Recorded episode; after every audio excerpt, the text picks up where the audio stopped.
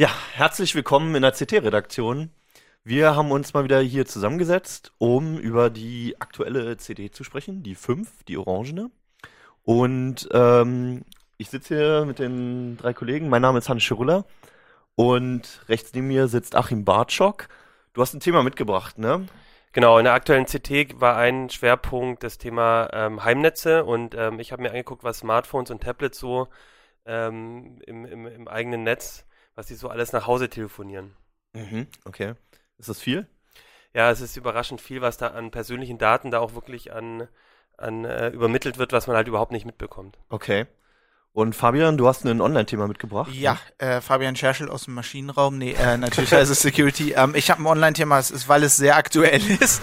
Ähm, Fritzboxen. Die haben wir alle zu Hause und äh, die haben alle Sicherheitslücken und wir müssen die alle updaten. Mhm, okay. Und Jan Keno, ja, um die Panik zu vervollständigen, ja. ich habe Gift mitgebracht. Schönes, schönes Gift.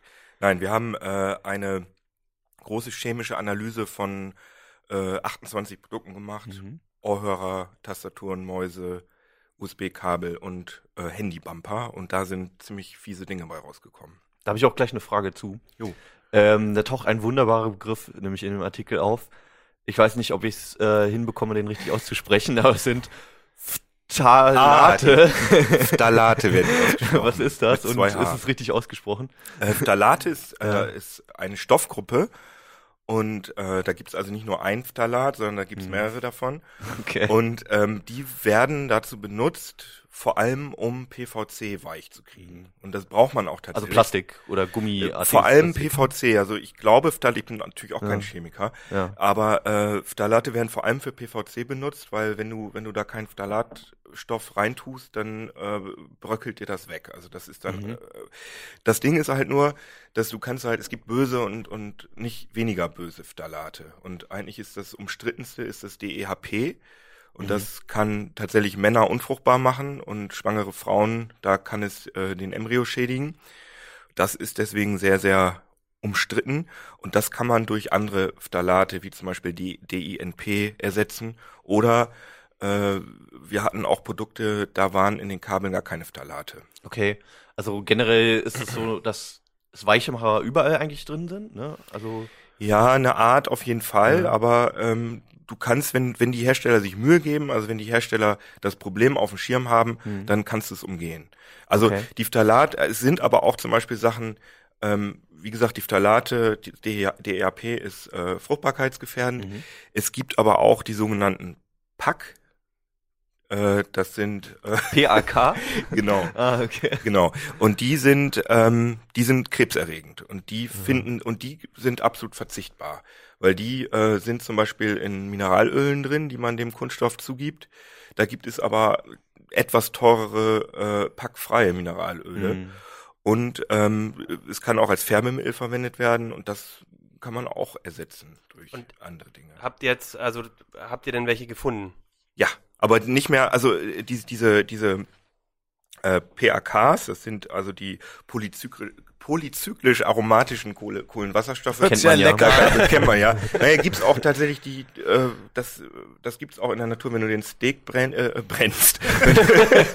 wenn du den Steak brätst, dann äh, passiert sowas auch. Also es Aha. sind unvollständige, sind, äh, kommt bei unvollständigen Verbrennungen zustande. Und ähm, das ist aber in vielen Kunststoffen vor ein paar Jahren war es mal so ein Riesenskandal. Da gab es zum Beispiel so einen berühmten Baumarkthammer, der hatte so viel äh, äh PAK im, im Griff drin, das äh, sollte ungefähr den ähm, Giftstoffen entsprechen, die ein Raucher in, einem ganzen Jahr aufnimmt, nimmst du auf, wenn du diesen Baumarkthammer eine Stunde in der Hand hast. Also lieber mal eine Kippe rauchen, als einen Nagel einschlagen. Ich dachte, wenn man den okay. Hammer raucht. Naja, aber jedenfalls diese Pack waren halt ein Riesenskandal. Also es ging durch, durch, durch etliche Medien. Und das hat man auch bei unserem Test gemerkt, mhm. dass wir diese Sachen zwar noch gefunden haben, okay. aber nicht mehr so stark. Also das, das äh, heftigste waren eigentlich die sogenannten SCCPs. Das äh, sind die, da muss, wir haben gerade schon mal drüber geredet, die kurzkettigen Paraffine? Nee, nee, nee, was? Äh, du hattest das jetzt ein Quiz hier? Chlorparaffine. ja, genau, die kurzkettigen ja, ich war gar nicht so weit weg. Nee, das stimmt. Die kurzkettigen Chlorparaffine. Okay. Und die sind tatsächlich richtig verboten. Das heißt, du darfst keine Produkte verkaufen, die diese SCCP drin haben. Und da haben wir tatsächlich ein Viertel äh, aller unser, also ein Viertel unserer 28 Testprodukte hatten das Zeug drin. Okay. Und das fanden wir schon relativ erstaunlich. Was, was heißt denn jetzt verboten? Also, wenn die das jetzt, die haben es hier in Deutschland verkauft, die Produkte, Mhm. und ähm, können die jetzt richtig verklagt werden? Oder Das ist, das ist eben die Frage. Es gibt äh, eine Ausnahmeregelung, wenn diese Produkte, wenn nachgewiesen werden kann, dass die Sachen vor dem 10. Dezember 2012 hergestellt worden Mhm. sind, dann äh, dürfen sie trotzdem auf, dann, dann dürfen sie weiter verkauft werden. Okay. Bloß das konnten wir natürlich nicht rausfinden. Ja. Und wir wollten auch vor dem Test, wir hätten natürlich die Hersteller ansprechen können äh, im Vorfeld, bevor wir den Mhm. Text veröffentlichen. Aber wir wollten da keine schlafenden Hunde wecken, dass Ja. die jetzt womöglich noch äh, irgendeinen Kinken dann in unserem Test finden und womöglich das ganze Ding mit rechtlichen Mitteln verhindern. Deswegen haben wir jetzt erst, sind wir jetzt erst mit den Herstellern in Kontakt Schlafen und versuchen ein bisschen also die. Hunde schlafen jetzt nicht mehr, sondern jetzt sind sie aufgeschreckt, nachdem Ich glaube, jetzt sind sie, jetzt sind sie aufgeschreckt, Okay. ja. Ihr habt auch ein Video gemacht, ne? Genau, Mhm. es gibt ja ein Video, wo ihr ein bisschen was im, im wo ihr durchs Labor geht. Genau. Vielleicht kannst du ein bisschen was sagen, wir würden das mal einspielen. Genau, also wir ähm, haben das Büro Veritas in Hamburg mit diesen äh, Prüfungen beauftragt und äh, hier kann man sehen, wie wir haben jetzt einen Schritt übersprungen, weil dieser Häcksler, der war gerade kaputt, als wir da waren. Aber die Sachen werden auf jeden Fall geschreddert, die Kunststoffsachen. Ähm, dann hat man so ein, so ein Granulat, das wird dann abgewogen.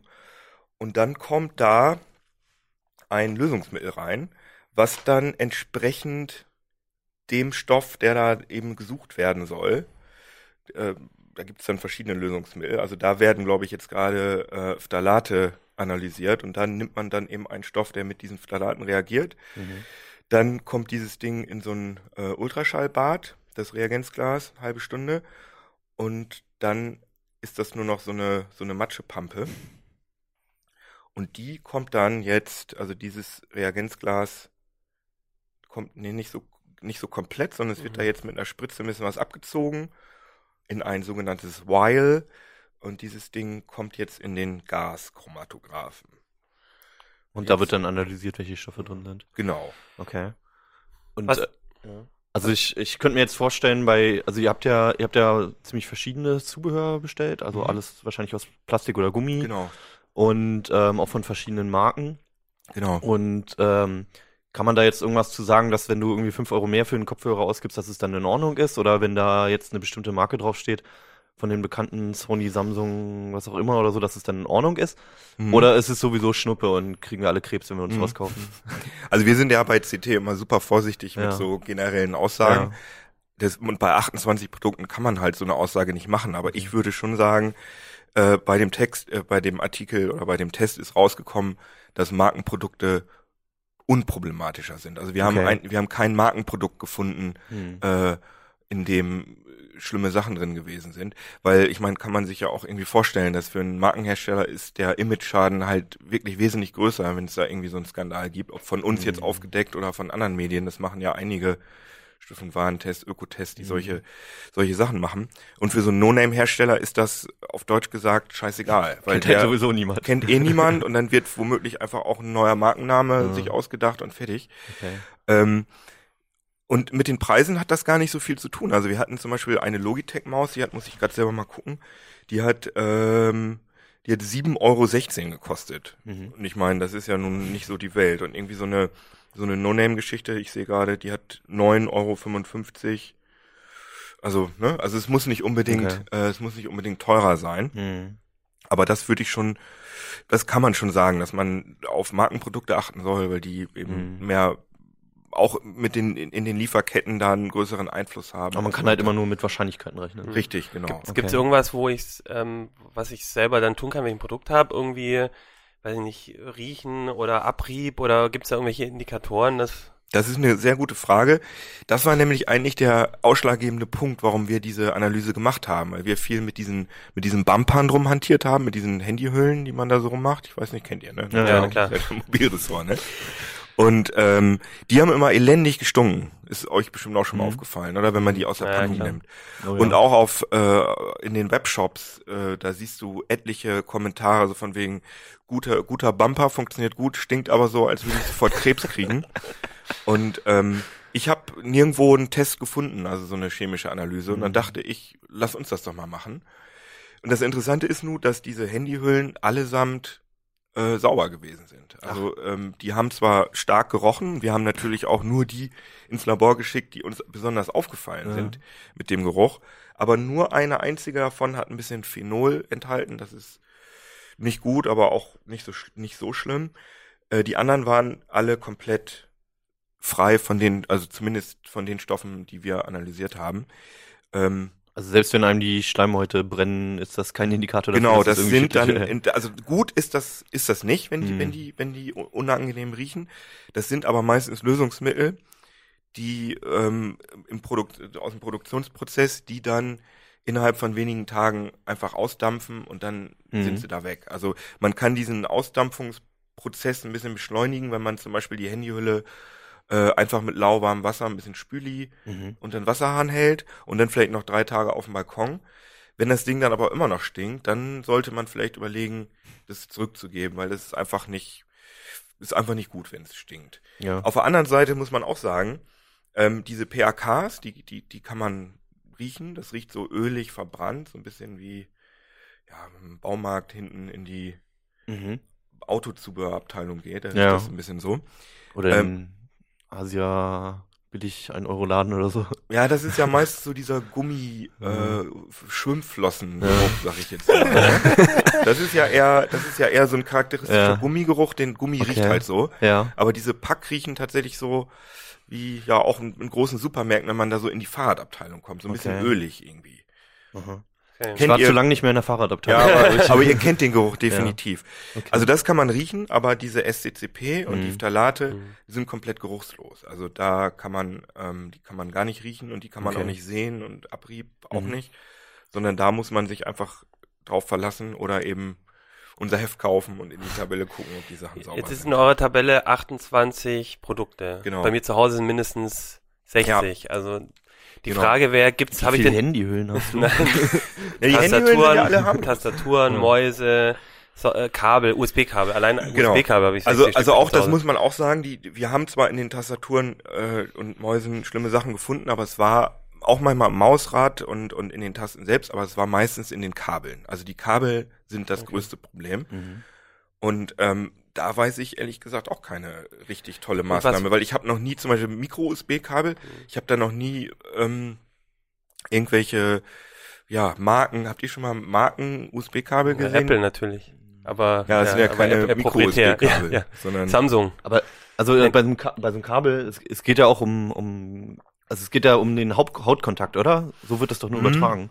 Einige so Sachen, Hautkontakt ist natürlich problematisch, aber es Und geht auch viel über den Hausstaub. So, oder zum okay. Beispiel, wenn du was anfasst und Mhm. dann isst du danach äh, ein Brötchen Okay. oder was weiß ich und hast es da dran.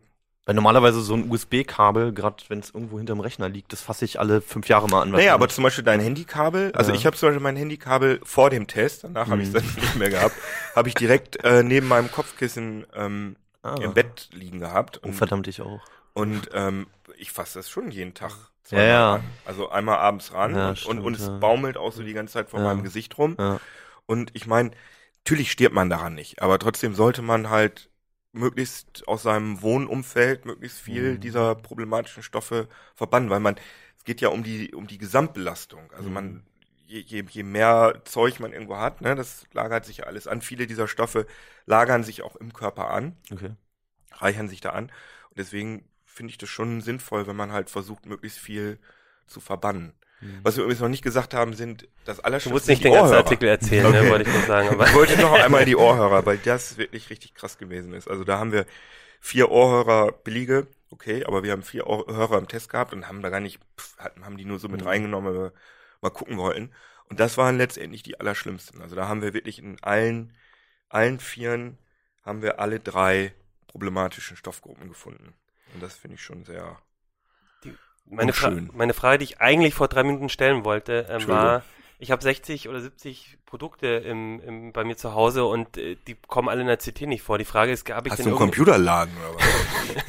Ich habe So einen ausgeräumt, nee. Ich, Ja, ich, ich, ich, lager immer die Kabel aus der Redaktion bei mir zu Hause. Ach, du bist ja. ja. Nein, aber die Frage wäre für mich, ähm, habe ich irgendeine Chance, selber äh, irgendwas rauszufinden, wenn es äh, jetzt nicht, ich meine, ich kann ja das selber nicht ins Labor schicken. Das hat ja wahrscheinlich auch einen Haufen Geld gekostet und ähm, gibt es denn irgendwie eine Datenbank? Gibt es denn irgendwie Mhm. ein, ist, ist da, oder, oder ist das Ja. eine Sache, die jetzt kommen muss? Da gibt es, da hat der Gesetzgeber jetzt sich was Tolles ausgedacht. Aufgrund es die, deines Artikels? Nee, nee, bestimmt. Leider nicht.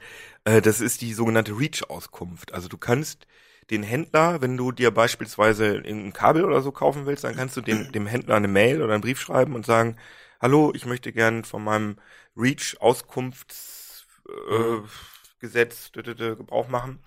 Und ähm, können Sie mir bitte sagen, ob in dem und dem Produkt besorgniserregende Stoffe drin sind? Und dann gibt es eine Liste mit besorgniserregenden Stoffen. Ich weiß gar nicht aus dem Kopf, wie viele da drauf sind, aber relativ viele. Und wenn da diese Stoffe drin sind, dann muss er dir das mitteilen, der Händler. Okay. Und zwar innerhalb von 45 Tagen. Das ist natürlich ein Riesenproblem, weil du, man entscheidet ja normalerweise ein bisschen spontaner, wenn man sich irgendwie ein blödes Kabel kauft. Äh, Und das andere Problem ist auch, also wie gesagt, er hat 45 Tage Zeit zu antworten. Wenn da keine Stoffe drin sind, die besorgniserregend sind, dann muss er dir gar nicht antworten. Das heißt, du weißt nicht, wenn du keine Antwort kriegst, hat er jetzt, hat er mich einfach vergessen oder sind da keine Stoffe drin? Und das ist wirklich überhaupt nicht praxistauglich. Mhm. Und deswegen haben wir auch gesagt, ähm, also das ist auch so das Fazit von unserem Artikel, dass es wirklich sinnvoll wäre, weil die Daten ja da sind, wenn es so eine offene Datenbank gäbe, die man zum Beispiel auch mit seinem Smartphone anzapfen kann, dass man zum Beispiel im Geschäft den Barcode scannt von, von irgendwas und dann zeigt mir die Datenbank an, das und das ist da drin.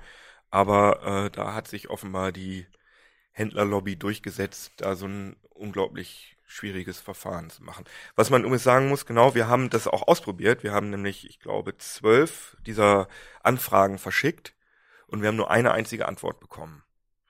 Das heißt, die Das anderen heißt, alles alle sind giftfrei. giftfrei. Ah, nee, wir haben ja bewiesen, dass sie nee, nicht wir haben zum, sind. wir haben zum Teil auch Sachen Okay. angefragt, die wir getestet haben, Mhm. bei denen wir also wissen, dass da Gifte drin Okay. waren und wir haben überall keine Antwort gekriegt. Das heißt, Also kurzum, es funktioniert nicht. Genau. Ne, es soll, es ist aber ein Gesetz, also das heißt, es gibt ziemlich heftige Geldbußen, Mhm. wenn die Händler da nicht drauf antworten. Okay.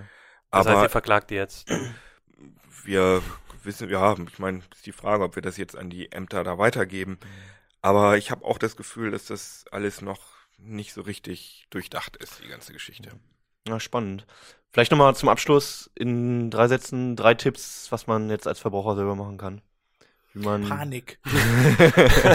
Panikmodus. Erster Tipp. Don't Also man sollte, man sollte vermeiden, richtige, so richtigen billig No-Name-Kram zu kaufen. Also man sollte schon darauf achten, dass man von dem Hersteller schon mal irgendwas gehört hat. Mhm. Ähm, man sollte vielleicht, wenn man so ein bisschen paranoid ist, sollte man vielleicht auch einen ähm, schnurlosen Bluetooth-Kopfhörer benutzen, weil auch das Kabel, weil Kabel, habe ich ja gesagt, sind, sind das problematisch, die baumeln dir ja immer so im Gesicht rum und berühren deine Haut.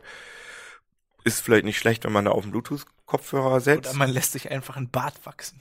Und dann? Dann hängen die Ja, direkt das- am Gesicht. Weiß ich aber auch nicht, ob das so, das So so gesund ist. danach, um die Giftstoffe wieder Natürlich. Wenn du den ganzen Kram da am, Option. Ja, Hannes, da hast du bei uns Vieren am ehesten verloren, ja. Ja, du bist, du, du wirst, ja. Äh, und das dritte ist, ähm, auch wenn man nicht alle Stoffe riechen kann, eben schon drauf achten, wenn man was kauft, riecht es sehr, sehr komisch. Riecht es dann nach dem Auspacken drei, vier Tage danach immer noch sehr, sehr Mhm. komisch, dann sollte man vielleicht wirklich ähm, überlegen, ob man es nicht zurückgibt. Okay. Hui. Jo. Das hat schon mal Angst gemacht. Ja, Kommen wir, ich jetzt zu einem Lust, kommen wir jetzt zu einem lustigeren Lustigen Thema. Ja, genau. Wir stehen alle unter Kontrolle. Nein, also es ist jetzt, ähm, ja, so ganz positiv ist es leider auch nicht dein Thema, ne? Aber ähm, du hast auch eine ganze Menge spannender Sachen rausgefunden, die in eine ganz andere Richtung gehen. Ähm, aber dennoch die meisten von uns betreffen, ne? Genau, also wir haben in der aktuellen CT, haben wir uns, ähm, hat sich das Ressort Netze damit auseinandergesetzt, was kann ich eigentlich dagegen machen, ähm, dass zu Hause äh, oder die, die Ur, die, das Setting ist, zu Hause sind immer mehr Geräte mit dem Internet verbunden. Zum Beispiel die Fernseher mit Smart TV hast du ähm, immer mehr Geräte zu Hause, die irgendwie was ähm, im Internet machen. Und wir haben halt vor ein paar Wochen ähm, sind wir auf ein paar Sachen gestoßen bei Smart TVs, die echt wirklich gruselig waren, wo halt Smart TVs im Prinzip dein Fernsehverhalten an die Sender und über die wieder an ähm, Netzwerke wie, wie Google ähm, weitergegeben haben. Und dann haben wir gesagt, jetzt probieren wir mal in dem Themenkomplex ein bisschen zu gucken, was passiert da alles und wie kann man dem auch entgegenwirken. Und mein Thema dabei war, weil wir im, im Mobilressort arbeiten, ähm, sich mal anzugucken, was Smartphones und Tablets so funken. Die tun das natürlich nicht nur zu Hause, sondern eben auch ähm, ähm, unterwegs, aber das war so das Setting. Und wir haben uns dabei ähm, ähm, quasi zwischen das äh, Smartphone und das Internet geklemmt, haben quasi das alles über einen Proxy laufen lassen und ähm, dann auch das Verschlüsselte, was eigentlich verschlüsselt ist, angeguckt. Das heißt, was man als Nutzer eigentlich nicht sieht. Also haben da ein bisschen getrickst, dass, dass es offengelegen wird, auf, äh, offengelegt ist. Ja, und dann haben wir uns mal so die, was ich, 50 beliebtesten äh, Smartphone-Apps in Deutschland angeguckt, die kostenlos sind. Unter anderem? Ähm, Im Prinzip alles, was, was gerade, was, was, was in den Charts ist, von Quizduell über ähm, Angry Birds, über Facebook, über WhatsApp. WhatsApp, genau diese Sachen. Das System, das wir machen, ist so ein bisschen, ähm, also man findet nicht alles raus oder beziehungsweise an manchen Stellen müsste man noch tiefer reingehen und das ist sehr aufwendig zum Teil. Ähm, aber was wir allein schon mit unseren Methoden rausgefunden haben, war eigentlich schon ähm, viel, viel mehr, als ich gedacht habe. Ich habe, als ich an den Artikel rangegangen bin, habe ich gedacht, ich finde jetzt ein, zwei Apps, die ein bisschen ähm, zu viel nach Hause telefonieren, sage ich mal, aber tatsächlich war es so, dass ähm, der Großteil der Apps ähm, persönlich oder sensible Daten an den Hersteller der App oder dann eben vor allem auch an Werbenetzwerke, mit denen die App zusammenarbeitet oder Analyseunternehmen schickt. Aber wie, wie muss ich mir das eigentlich vorstellen? Also ihr, äh, klar, man kann ja anhand der, der, der Pakete sehen, wo mhm. die jetzt hingeschickt werden, ja. also wo das Zeug hingeht. Aber man hat ja dann einfach irgendwelche Datenhaufen mhm. mit äh, irgendwelchen Daten, mit denen man doch wahrscheinlich gar nicht so viel anfangen kann. Guckst du dir das dann einfach im Editor an und sagst, oh, das scheint ja mein äh, äh mein ja mein mein mein Google Login zu sein oder oder oder oder woran woran woran erkennst du ja. zum Beispiel die GPS äh, mhm. Also wir haben uns tatsächlich, ähm, also wir haben dem Handy vorgetäuscht, dass der unser Proxy quasi äh, ähm, äh, die Erlaubnis hat, sich das auch anzugucken. Also quasi wie der Endpunkt. Ne? Also das heißt, die Kommunikation zwischen dem Smartphone und unserem Proxy hat wirklich offengelegt, was da an Kommunikation stattfindet. Es gibt immer noch Apps, die das verschlüsselt machen, ähm, dann intern nochmal eine eigene Verschlüsselung benutzen und es gibt Apps, die sich darüber nicht austricksen lassen, weil die halt aufgrund von Sicherheitslücken ähm, solche Sachen auch schon ähm, ähm, äh, drüber genauer, das genauer kontrollieren. Aber die meisten Apps lassen sich damit austricksen. Und ähm, man muss dazu sagen, man muss auch das Smartphone manipulieren, nicht nur den, den Proxy aus Smartphone manipulieren, damit diese Daten offen sind. Das heißt, ein Sicherheitsrisiko ist es oft, oder ist kein so ein großes Sicherheitsrisiko, weil man wirklich ein Smartphone präparieren muss. Ja, ich meine, aber du ah, hast genau. ja, du hast ja dann einfach irgendwie, ja, äh, du hast zum Beispiel einfach irgendwie eine längere Zahl, wo genau. irgendwo ein Komma ist oder so. Du weißt ja dann nicht, ist das jetzt, könnte das jetzt die GPS-Koordinate sein? Also woran erkennst du dann, mhm. was das genau ist? Naja, also die Zahlen sind dann schon offen. Das heißt, ich habe ich habe einfach ja 3000, 4000 Einträge vielleicht, mhm. die irgendwie kommunizieren. Also jeder Eintrag, wenn Google eine Webseite aufruft oder wenn der Browser eine Webseite aufruft, ist es äh, sind es 50 Einträge, weil Bilder mhm, runtergeladen genau. werden und alles. Ja, das ist dann so ein bisschen eine Fummelarbeit, aber man kann auch filtern und ich habe mir einfach für jedes Smartphone, das ich kontrolliert habe, mir zum Beispiel die E-Mail-Nummer, die, die das Gerät identifiziert, ah, okay. aufgeschrieben. Genau. Ah, ja, okay. Oder ich habe mir mal angeguckt, was sind die Lokal äh, die Ortsdaten von vom Heise Verlag ungefähr. Ah, okay. ne? Dann weißt du 52 Punkt und 9 ah, Punkt sind so. Ja, genau, und dann habe ich nach diesen Sachen gesucht und dann eben gefunden. Man, man sieht das ja auch oft. Also bei den Fernsehern war das ja relativ oft auch dann XML oder JSON oder so und dann mhm. ist das halt so, dann steht da halt irgendwie Geolocation oder so. Genau. Ah, okay, das ist, das ist da genau, sehr hilfreich. Genau. Oft, oft sind dann auch tatsächlich steht dann da wirklich E-Mail, Geolocation, ah, okay. ähm, all das. Ähm, ich, ich weiß nicht, wie gut man das jetzt hier äh, gar nicht. Sonst doch, vielleicht kann ich hier mal reinzoomen. Ich weiß nicht, wie gut das hier. Doch, das sieht man hier sehr schön. Ihr äh, Doktor. Was das ist das jetzt zum Beispiel so ein, so ein Eintrag, ähm, der, der einfach zeigt hier. Ähm, ja, Jason, sehr praktisch. Genau. Da steht dann dran Android ID, Serial, das war dann die Seriennummer, und dann steht Installed Apps. Ne, und mhm. dann, dann hat sich diese App, Wer wird Millionär, 2014 ähm, die überträgt dann an einen Werbepartner, RevMob, alle Apps, die installiert sind auf dem Handy. Ne? Also so, sehr vertrauenserweckend an. genau. Revmob. Genau. Und einfach nochmal, um generell darauf zurückzukommen, also im Prinzip fast jede App, die kostenlos ist und mit Werbepartnern zusammenarbeitet, schickt auch gewisse Daten. Es ist jetzt nicht so tragisch, dass man sagen muss, äh, oder so schlimm, dass da irgendwie Adressbücher, persönliche Nachrichten, all das rübergeschickt wird. Aber gerade weil oft die Ortsdaten dabei sind, verknüpft mit einer ähm, eigentlich eindeutigen ID, kann man natürlich schon ähm, damit unter Umständen ein Bewegungsprofil zum Beispiel ähm, ähm, herstellen und vor allem muss man sich auch fragen, äh, also erstmal kriegt man das nicht mit, was der Werbepartner alles so bekommt. Das steht dann irgendwie in den Nutzungsbedingungen. Wir behalten uns vor, alles was, also im Prinzip wir behalten uns vor, alles was wir machen, auch irgendwie weiterzugeben. Und damit kriegt man halt tatsächlich aber nicht mit, was da wirklich passiert. Und ähm, das fand ich schon ziemlich beeindruckend. Aber die Daten werden ja sowieso auch äh, an, je nach Smartphone-Hersteller, an Google oder Apple sowieso auch zusätzlich noch geschickt, ne? Genau, also äh, da also muss die man Bewegungsdaten, also Ja. die, die, die Ortsdaten. Mhm. Da muss man auch sagen, das ist sehr schwierig, da wirklich genau festzustellen, was, was, was dann auch wirklich noch so im Hintergrund läuft. Da ist auf jeden Fall eine Vertrauenssache. Äh, was ich zum Beispiel gesehen habe, das fand ich ganz interessant, man, äh, Google benutzt eine Datenbank für anonymis, äh, um Hotspots Mhm, zu genau. lokalisieren, um daran wieder besser orten zu können. Und die Sachen habe ich mir auch angeguckt und die sehen zumindest so aus, als wären sie gut anonymisiert. Da kommen keine IDs mit rein, da kommt ein Zeitstempel rein. An diesem Zeitstempel ist an dieser Position sind diese WLANs mit dieser Stärke gefunden worden. Aber an keiner Stelle steht da dran E-Mail oder E-Mail oder so. Mhm. Natürlich hast du aber trotzdem eine IP-Adresse, die da Ja. auch, also ich denke mal, Google, wenn sie wollen, können sie auch da äh, mehr rausfinden.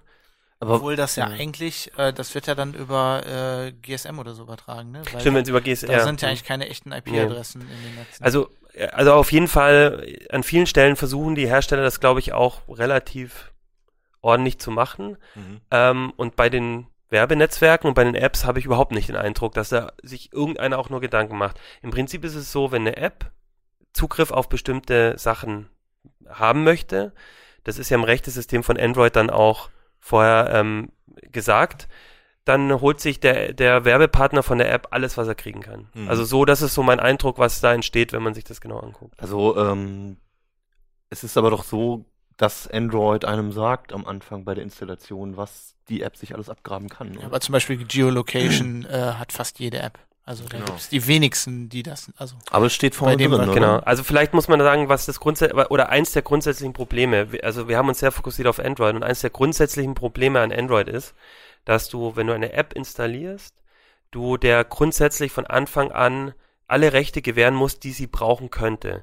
Das heißt, wenn ich jetzt zum Beispiel als ähm, äh, zum Beispiel als Heise Verlag eine App habe, die die CT zeigt und dann kann ich gucken, ob in meiner Nähe irgendwas ist Mhm.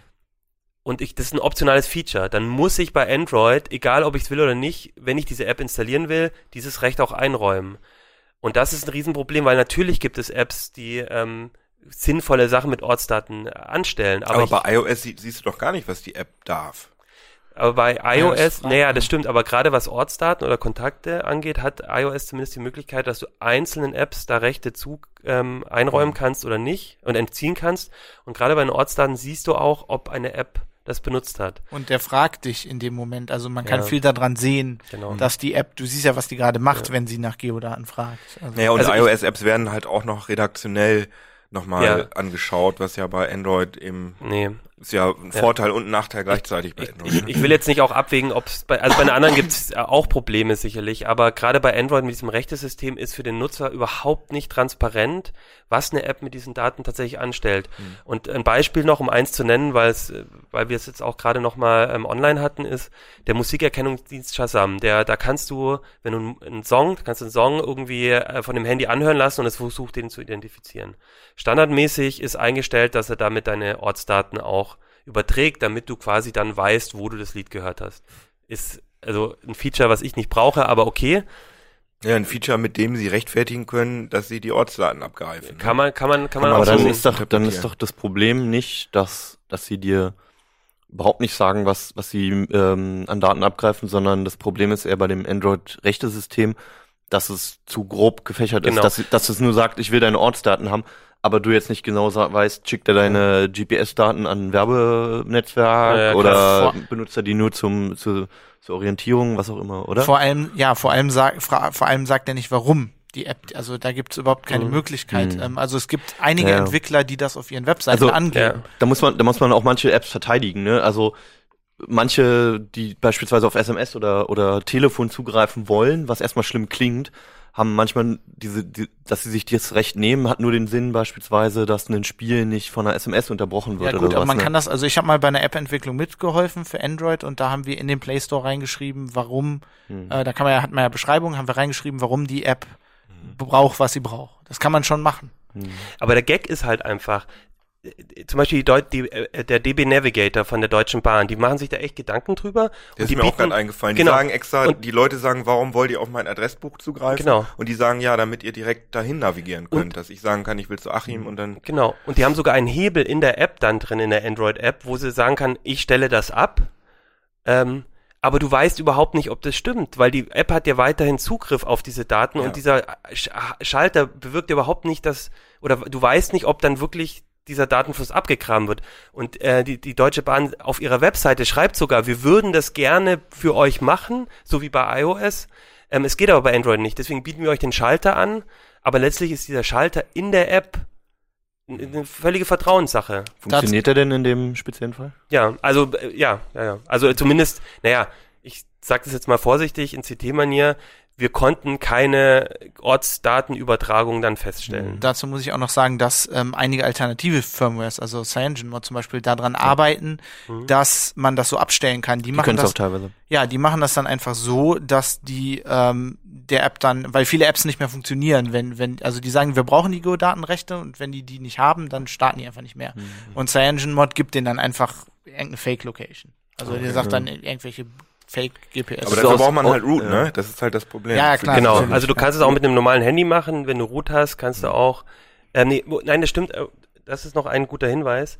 Du kannst auch die Ortsdaten, kannst du sogar faken, ähm, auch auf einem normalen Handy. Und zwar ähm, hat jedes Android-Smartphone einen Entwicklermodus. Da Mhm. kannst du ein Häkchen setzen, ähm, Geolocation faken erlaubt und dann gibt's Apps, wo Mhm. du das machen kannst. Das Dann Pro- läuft Ingress aber nicht. Genau, mehr. das Problem ist, das Problem daran ist aber, dass dann alle Apps, dann kann ich auch nicht mehr, da muss ich fürs Navigieren immer an und Ja. ausschalten und ich will doch nicht, dass meine, ich kann ja auch die GPS-Daten einfach ausschalten, aber ich will doch in den Apps, wo ich es brauche, die benutzen. Mhm. Und das ist ein Riesenproblem bei Android, dass ich es halt nicht den einzelnen Apps weg und zunehmen kann. Und ich nehme auch an, ich hoffe, dass Android das in einer der nächsten Versionen naja, ich wollte, reparieren ich wollte wird. damit auch hauptsächlich sagen, dass das möglich wäre, das zu machen, Genau. Dass Google Technisch das ist es nur möglich. im Moment offensichtlich Ja. nicht will.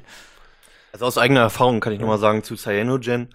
Erstmal ein Root ist eigentlich nicht nötig, weil es mittlerweile ziemlich einfach zu installieren ist. Danach hast du Root-Zugriff. Und ähm, es sind gar nicht so viele Apps, wie man denken könnte, die da nicht mehr funktionieren. Also gerade Shazam zum Beispiel ähm, funktioniert einwandfrei da noch, auch wenn man denen die Rechte entzieht, die man in Cyanogen entziehen kann. Ähm, was dann nicht mehr funktioniert, ist natürlich Facebook oder sowas, ist klar. Manche starten einfach nicht, aber es ist überraschend viel und die Installation ist relativ einfach. Also was mir bei deinem Artikel eingefallen ist, wäre wäre so die erste Maßnahme, die ich ihm empfehlen würde, der ähm, danach irgendwie was verändern möchte an seinem Smartphone. Eine letzte Sache möchte ich noch kurz zum Thema Mhm. sagen, und zwar ein Problem ist auch an äh, dem, dem, an der ganzen Geschichte, dass bei Android es so ist, dass du eine Android-ID hast. Die ist so lange, also die ist auch nicht so richtig verlässlich, einzigartig, aber relativ. Und die setzt, in der Regel wird die bloß zurückgesetzt, wenn du das Gerät zurücksetzt. Also richtig das Gerät komplett löscht. Und das heißt, für die, für die Zeit, wo du das Gerät benutzt, und wer, man will ja nicht regelmäßig ein Gerät zurücksetzen, Nee.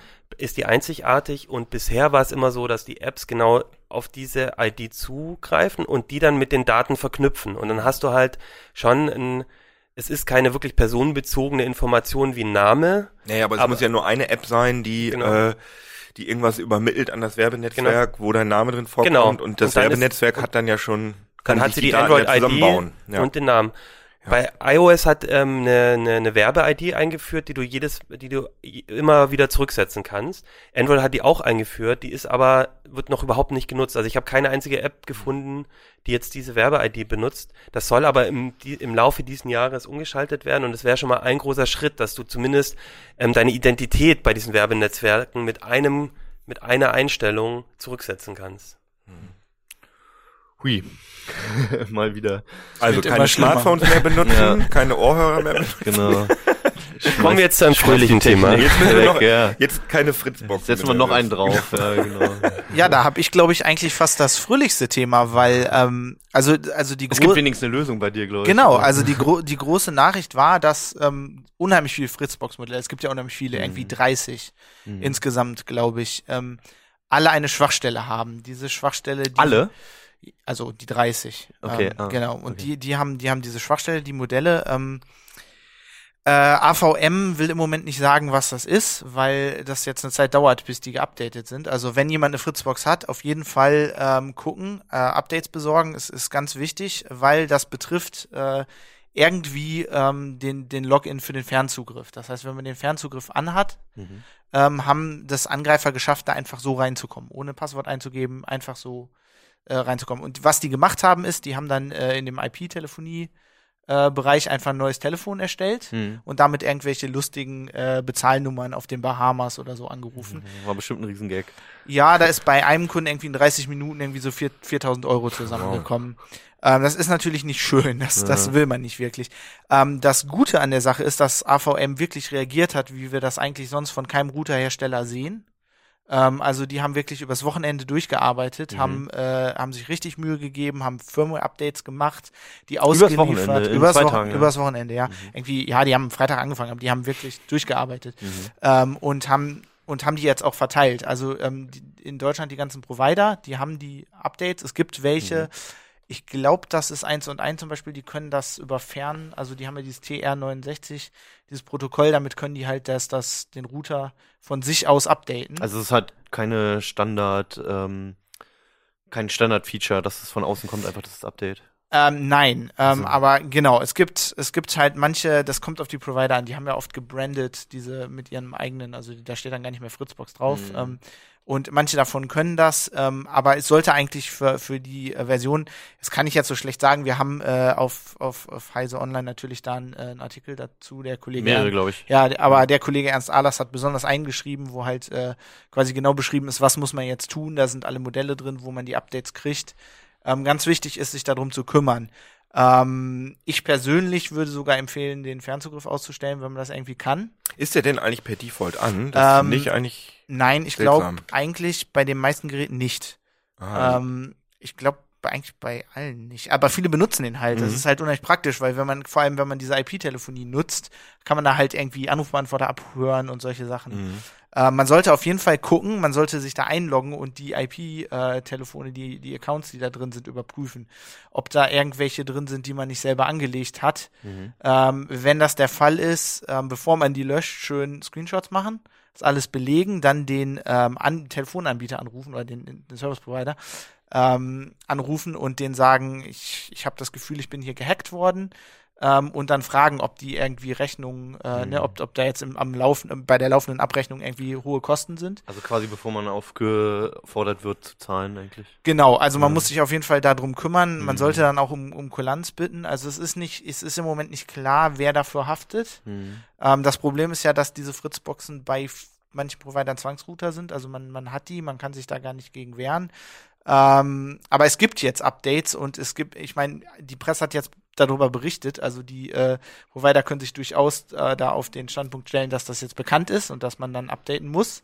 Aber ich meine, wenn man da um Kulanz bittet, glaube ich eigentlich nicht, dass da irgendein Provider sagt, äh, sie müssen das jetzt zahlen. Also äh, dann sollte man natürlich auch Strafanzeige stellen. Also es läuft auch Mhm. im Moment, es wird ermittelt, äh, wer das war. Weiß man, wie viele Fälle es da gegeben hat? Ähm, nein, also wir haben von einigen Fällen gehört in, in der Redaktion, ähm, aber wie viel das genau sind, äh, ja, weiß ich nicht. Also ich glaube, glaube ich irgendwie so, wir haben glaube ich irgendwie so von zwölf gehört, glaube Hm. ich insgesamt. Ähm, aber ja, ähm, es ist halt ein sehr gezielter Angriff und äh, geht direkt ins Geld, ne? Aber du hattest jetzt schon Kulanz gesprochen bei den Providern. Also ich, so aus dem Gefühl heraus würde ich auch sagen, dass die, dass die wahrscheinlich dann, wenn man früh genug Bescheid sagt, irgendwie auch kulant handeln. Ja. Aber ich kann mich noch an ähm, damals diese Dialer und sowas erinnern. Und äh, ich, ich ja. meine mich erinnern zu können auch, dass die da nicht so allzu kulant waren damals.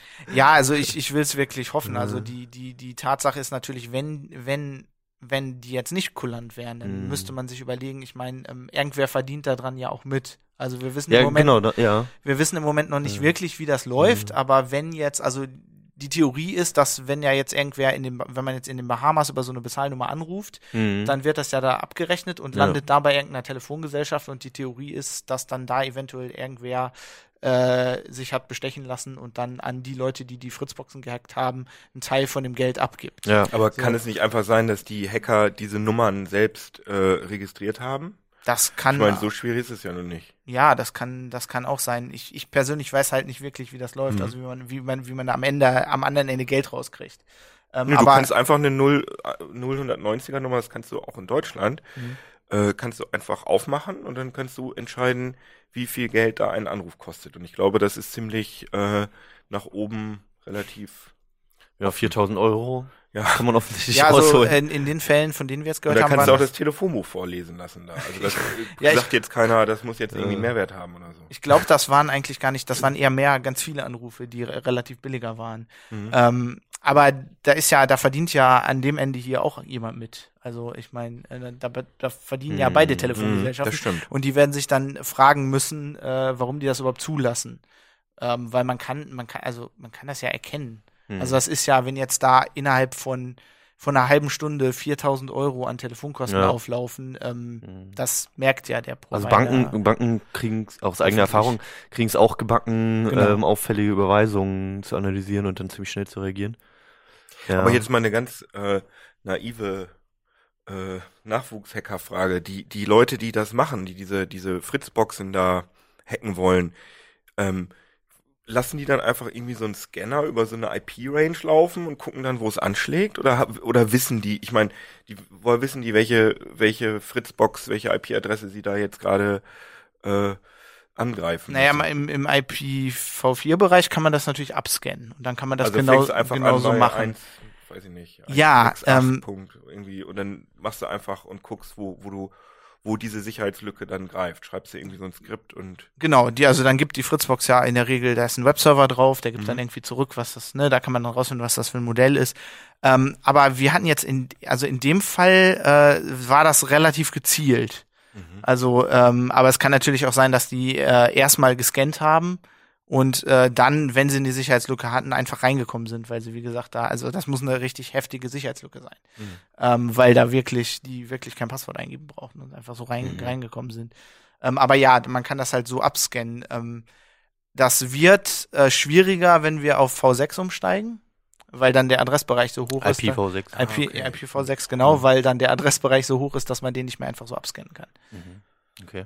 Also Tipp im Prinzip, wenn man eine, X äh, eine Fritzbox hat, dann so schnell wie möglich updaten. Genau, einfach mal einfach gucken, Mhm. ähm, welche sind betroffen, auch bei Mhm. seinem eigenen Telefonanbieter gucken. Vielleicht auch generell gucken, ob es ein Update gibt, auch wenn man nicht betroffen Genau, ist. also einfach sowieso immer, Ja. immer updaten. Also ich persönlich würde auch das äh, Fernadministrationsinterface ausstellen. ausstellen. Ja, Ja, also ich, Das äh, tue ich sowieso, wenn man das nicht Also- braucht, dann macht das aus, ey. ja. Ähm, aber man muss wirklich nochmal äh, AVM loben, Mhm. ähm, die hier wirklich reagiert haben, wie ich das von, äh, von keinem anderen Routerhersteller Mhm. gesehen habe. Also, wir haben ja immer mit sowas zu tun. Ne? Wir hatten jetzt in, Mhm. in, in gestern habe ich eine, eine heise Online-Meldung geschrieben über Netgear, die eine Sicherheitslücke haben, die, die da monatelang offen ist, die einfach nichts machen. Mhm. Und ähm, da hat AVM schon gut reagiert. Das ist, muss aber auch so sein, weil der Router ist ja bei dir zu Hause der Angriffspunkt Nummer eins. Mhm. Also ähm, Ja. da, das Ding sollte schon sicher sein. Okay. Gott sei Dank gibt es eine Lösung. Ja, das ist in dem Fall recht, relativ gut. Ja. Ähm, wir werden da auch noch mal ähm, wahrscheinlich dann in der nächsten CT oder so, Mhm. äh, wenn die Details raus sind, noch mal genau darüber berichten, wie das gelaufen Mhm. ist. Nur im Moment natürlich, AVM will da jetzt nicht noch anderen Leuten Angriffsfläche bieten und erstmal warten, dass abgedatet wird. Ja, und das Wichtigste, die Hilfsanleitung steht ja schon online auf Genau. heise.de. Also einfach updaten. Genau. Das waren jetzt drei wirklich schwere Themen, fand ich. und teils auch wirklich mit äh, schlechten Fazit. Ich habe gerade nochmal geguckt, ob wir nicht noch irgendwas Schönes Ja, finden. wollen wir nicht ein paar niedliche Tiervideos oder so? ja, stimmt, jetzt kommen die Katzenvideos anderthalb Stunden lang. nee, Ja, die Katzen- kommen danach. Katzen Ach so. haben wir nicht, aber. Ja, stimmt, wir haben, wir haben andere wir. Tiere. Aber das ist genau. eigentlich auch Also negativ. das ist auch ziemlich- Ich finde es auch furchtbar, ja. Ähm, sag Johannes, mach mal hier, Johannes, genau, ja, genau. Oh, jetzt. Also für Oh, wen? jetzt live. Ah, ja. Für die Leute, die es nicht kennen, das Oder ist, die jetzt nur zuhören. Genau, das Ähm, ist das äh, oh, super, Spiel Nils. Flappy du Bird. bist das. Das geht auf dem Mac nicht gut, merke ich. Ach, so daran liegt auf meinem ne? PC geht das besser. Das ist Jo. jetzt, das ist jetzt die Browser-Version. Also das, das ist eine, eigentlich war es ein iOS-Spiel, ne? Wir reden von Flappy Bird übrigens. Ja. Genau. Hast du schon Das gesagt? hatten wir gesagt, Ich, ich höre dir nicht Du zu. warst beim Zocken, deswegen hast du Ah, es nicht okay. Spiel du mal weiter, wir erklären das. Genau, also das, das war ursprünglich eine iOS-App, die offensichtlich äh, super gestartet ist und tausendfach runtergeladen wurde. Ich weiß bis heute nicht warum. Es Achim kann übrigens das, eine- glaub ich, mehr Genau, Genau, es schon länger. Also das, Ja. äh, das ist so, Mhm. da kam dieser, dieser, dieser Boom, der kam Mhm. relativ abrupt, aber die App gibt's schon ein bisschen länger und dann. Okay. Ja, aber das ist ja immer noch keine Also, Erklärung, warum, warum diese wir App so beliebt war. Also es gibt, erklären, es was gibt, das ist. es gibt echt geile Spiele bei iOS und bei Android, aber dieses war halt eins der meist runtergeladen wird. Es geht darum, diesen Vogel durch diese Pipes zu manövrieren, die aussehen wie bei Super Mario. Ähm, und man hat eigentlich nur eine Taste, nämlich die für den Flügelschlag. Jo. Und eigentlich soll man da durchfliegen Aber es geht irgendwie nicht. und es geht Darf ich eigentlich gar nicht. Kann ihr die ansehen. Ähm, aber also das Besondere eigentlich an dieser App ist, dass sie nicht mehr herunterladbar ist auf die normalen Wege. Ähm, angeblich, weil der Entwickler so genervt war. Nein, nicht angeblich, das hat der Entwickler ja äh, so kommuniziert. Also der Entwickler ist. Er hat es so kommuniziert, genau. Mhm. Deswegen sage ich trotzdem Ach angeblich. so, meinst du? Ah, weil okay. es auch gemunkelt wird, dass es andere Gründe dafür gab. Also eigentlich war angeblich war er davon genervt, ähm, dass sie so oft runtergeladen würde und dass es so Das ein Hype darum ging. Ne? Schrecklich. Wenn Nein, er so wurde eine nicht, er war, nein, er war nicht davon genervt, sondern Ja. er war davon genervt, dass er äh, unglaublich viele Presseanfragen hatte, Ja. weil, weil das halt irgendwie so ein, so ein, so ein riesen Hype-Phänomen gewesen ist. Aha. Und vor allem haben die Leute angefangen, richtig äh, aggressiv darauf zu reagieren. So von wegen, äh, ich bring den Typen um, der den Scheiß programmiert hat. Mhm. Ich sitze da jetzt seit Stunden dran und die App hat mein Leben versaut, weil das Ding halt echt frustrierend ist. Ne? Also du, du, du spielst das und äh, es gibt wohl offenbar Leute, die können nicht mehr damit aufhören, weil sie unbedingt ihr, den Highscore von ihrem Chef knacken müssen oder so. Also solche Kommentare auf alle Fälle nicht tolerierbar, aber emotional, ich kann es so ein bisschen nachvollziehen.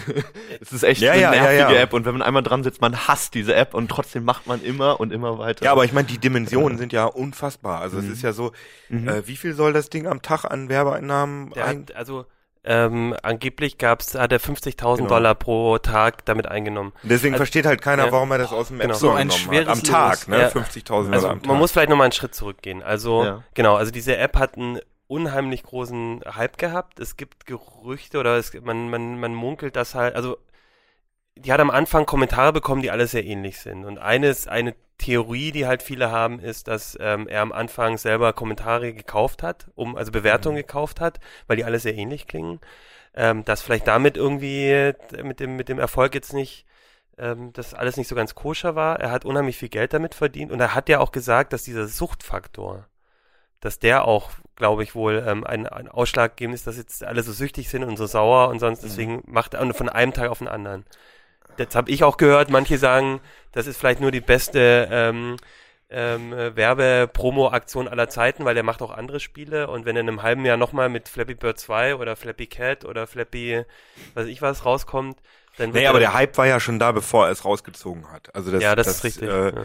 Hm. Hätte er lieber noch mal ein paar tausend Dollar mehr am Tag machen können. Also Hättest- ich, hättest du gemacht. also ich glaube ihm das, dass er, äh, das ist einfach ein relativ introvertierter Typ, der einfach gerne äh, äh, Spiele programmiert und er ist einfach hat nicht damit oder er hat dieses Gefühl, so ähm, in der Öffentlichkeit zu stehen und vor allem so viel Hass da abzukriegen. Das war ja Mhm. ist ja eigentlich ein richtiger Shitstorm, wenn man sich das mal anguckt.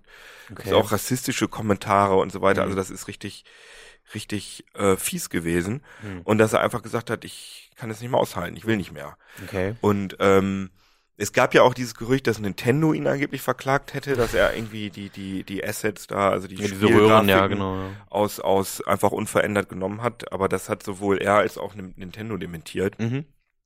Also äh, ich kann da keinen rationalen Grund sehen, warum man das rausgenommen hat. Ja. Also ich glaube, Also das es ist ist- wirklich emotional einfach. Es ist halt einfach schwer nachvollziehbar, wenn jemand so viel Kohle mit sowas macht, dass er, dass er, dass er dann Geld damit ist aufhört. nicht alles, Hannes. Geld Und- ist nicht alles. Und ich will damit aber nicht sagen, dass es nicht auch äh, Menschen gibt, ähm, denen das halt einfach Spaß macht und die irgendwas Schönes machen wollten und wie derjenige dann ähm, halt sich einfach lieber zurückziehen. Da gibt's ja auch andere Beispiele für. genau.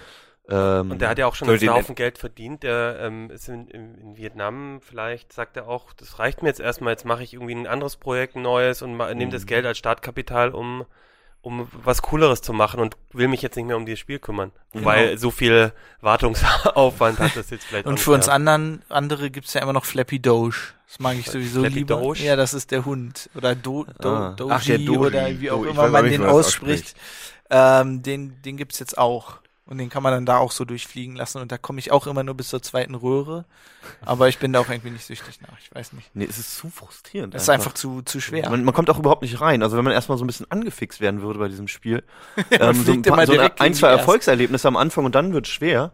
Aber es ist ja von Anfang an, also man hat es ja auch gerade gesehen, du bist ja kaum durch die erste Du, Röhre du musst, gekommen. du, das ist glaube ich irgendwie so ein Zen-Spiel. Du Ja. musst, ich habe gemerkt, du musst Ja. wirklich so total entspannt sein Um. und dann und dann fliegst du da so locker Okay. durch. Und sobald du dich dann einmal Ja. aufregst, dann dann schaffst du wieder nur noch eine Röhre. das ist ein bisschen wie bei, äh, wie, wie heißt das, Meat Boy?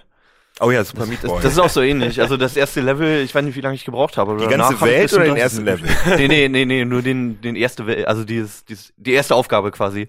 Der allererste Level, den hast du nicht. Der ist so schnell einfach. Mensch, Aber der erste End, der erste, ich, äh, der, der zweite Endboss, das ist richtig. Da, da habe ich dann aufgehört. Das war mir dann zu Okay. so masochistisch war ich dann nicht voran. Seinen Kommentar schneiden wir gleich raus.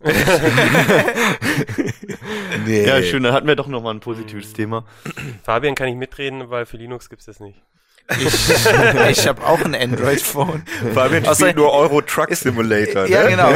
Das ist, äh, das ist, das ist ein Zen-Spiel. Ja, das stimmt. Du müsst mal sehen, wie ich relaxed bin, wenn ich da durch Europa Langeweile hat nichts mit Zen zu tun. Für dich ist, ist die, echt ist, nicht die, langweilig. ist die Konsole ist Spielzeug genug, ne? Nee, also mittlerweile bin ich sehr gut mit Steam auch unterwegs. Also, ich Ja, meine, stimmt, das, ja, das ist richtig. Das das ist ja auch eine Browser-App, also das könnte ich Ja, auch okay. spielen, aber es ist halt irgendwie. Euro Truck. Simulator ist schon besser. Ja, cool. Ich hoffe, nächstes Mal haben wir auch mal wieder ein bisschen positivere Themen. Aber es war ja nicht dadurch nicht unspannender. Flappy, Ähm, Flappybird.io kann ich nur empfehlen, by the way. Also das ist die Browser-Version, ne? Die läuft Okay. ja unter Linux. Nee, obwohl ist es Flash oder ist es Ich glaube, es ist nicht HTML5? Flash. Wir haben Flash auf Linux, das weißt du schon. Ach ne? ja, stimmt. Ja, stimmt. Also, Das war ja nur iOS. Stimmt. Was ihr alles habt. Also auf MacBook Ja. läuft's, insofern. Okay. Ja gut, also was können wir noch mitnehmen aus der Sendung? Bisschen Markenkram zu kaufen, wenn man schon Zubehör kauft. Ähm, bisschen Kein Handy mehr benutzen. Ja, kein Handy mehr, aber da zumindest mal drüber nachzudenken, was man da installiert und äh, vielleicht auch, womit die Apps überhaupt Geld machen. Also ein bisschen bewusster das Ganze zu machen. Man erwischt sich ja auch öfter dabei, einfach das wegzuklicken mit der Rechteverwaltung bei Android. Ähm, Fritzbox Update. und Fritzbox updaten als allererstes. Das mache ich auch, wenn ich nach Hause komme erstmal. Und Ich den habe immer noch nicht getan. Und den Fernzugriff abschalten. Und den Fernzugriff Wie war abschalten, nochmal genau. deine IP-Adresse? Weil wissen wir eigentlich hundertprozentig sicher, dass das Update wirklich auch hilft? Ich meine, weil wir kennen ja den, wir kennen ja den Exploit gar nicht, ne? Äh, nein. Ähm, die, die, das Netzwerkressort hat die, die wir hier haben, getestet und äh, sieht gut aus. Aber wir können natürlich hundertprozentig sagen, Ja, können wir das sagen. nie. Also, Ich- haben auch nichts dagegen. Die haben gesagt, die arbeiten das ganze Wochenende dran und haben einfach so ein Placebo-Update rausgehauen und sind ins Kino gegangen. Genau. Und, oder sich Katzenvideos reingezogen. Oder Flappy Bird. Oder Flappy Bird gespielt, ja, wahrscheinlich. Alles klar. Wir sehen uns nächstes Mal. Vielen Dank fürs Einschalten. Ja. Ciao.